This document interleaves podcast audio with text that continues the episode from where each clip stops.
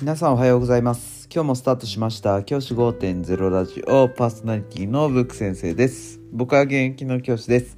学校で働きながらリスナーの先生たちが今よりちょっとだけいい人生を送れるようなアイデアを発信しています。より良い授業学級ケア働き方同僚保護者児童生徒との人間関係お金のことなど聞かないよりは聞いた方がいい内容を毎朝6時に放送しています。通勤の後から10分間聞き流すだけでも役立つ内容です。一人でも多くのリスナーの先生たちと一緒に良い教師人生を送ることが目的のラジオです。今回のテーマは1年間お疲れ様でしたという話をしたいと思います。多くの学校で今日で今日までの間で3学期が終了。そして1年間の今年度が終了したのではないでしょうか。先生方お疲れ様でした。今年1年間もいろいろありましたね。コロナの時期コロナ禍がずっとまだ続いていてなかなか自分たちが思ったようなことができなかったりあるいはコロナ禍の緩和によっていろいろな問題がどう逆にね出てきてしまったりとかいうこともあったかもしれません。またコロナ以外にも学校でやるべきこと新たに増えたものがあったりとか。とにかく忙しい毎年のことですけど忙しい日々だったと思います。まず先生方この1年間走り抜けられたことこれに自分の中で褒めてあげてほしいなっていうふうに思います。僕は自分のことを自分で褒める気満々です。だってこれだけ多忙な仕事をこなすことができたわけじゃないですか。そして1年間なんとか終わることができたわけじゃないですか。それだけでも素晴らしいことだと僕は思っています。もちろんその中で何かね形に残る結果を残した人もいるかもしれません。それはそれで素晴らしいことだと思います。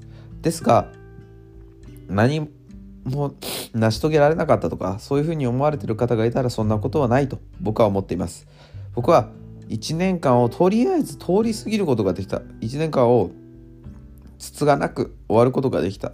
あるいは何か失敗もあったけれども今日の日をしっかりと終えることができた。今日まで終えることができた。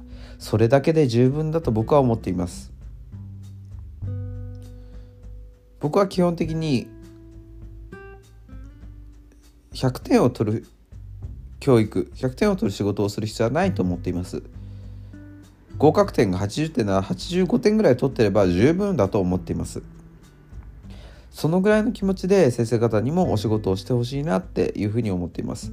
僕はそのぐらいの気持ちでしか仕事をしていないので逆に言うと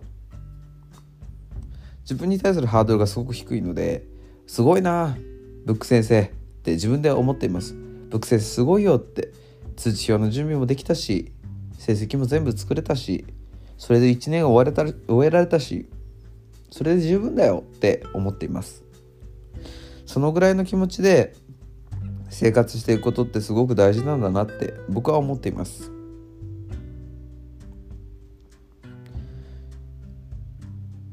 やはり学校生活を送る上で僕たちはいろいろな問題を抱えたりとかいろいろな仕事の中でトラブルがあったりします。そんなことを全部100点満点で超えられることなんてまずありません。僕も今年1年間でああやっちまったなっていうことが数えきれないぐらいありました。でそれに対して100点満点の答えを出したかってそんなこともありません。合格点いってないよっていう問題もあったかもしれません。だけどもそうやってなんとかなんとかなんとか終えることができた。それだけでも十分なのかなって僕は思っています。是非先生方の中でもいろいろな問題を抱えたりとかこの1年間大変な思いした先生もいるかもしれません。ただ今日の日を迎えられたことこれだけでも100点満点だと思ってそういうふうな気持ちで今日終えてもらえたらなと思います。春休みも忙しいと思います。やはり学校の先生の春休みはとっても忙しい。やることがたくさんあります。ですがひとまず終えられたこと今日という日を迎えられたことに安堵してもらってちょっとゆっくりできたらいいのかなって春休みも少しゆっくりできたらいいのかなって思っています。とにかくお疲れ様でした。じゃあ今日はこの辺で起立で着席。さよならまた明日。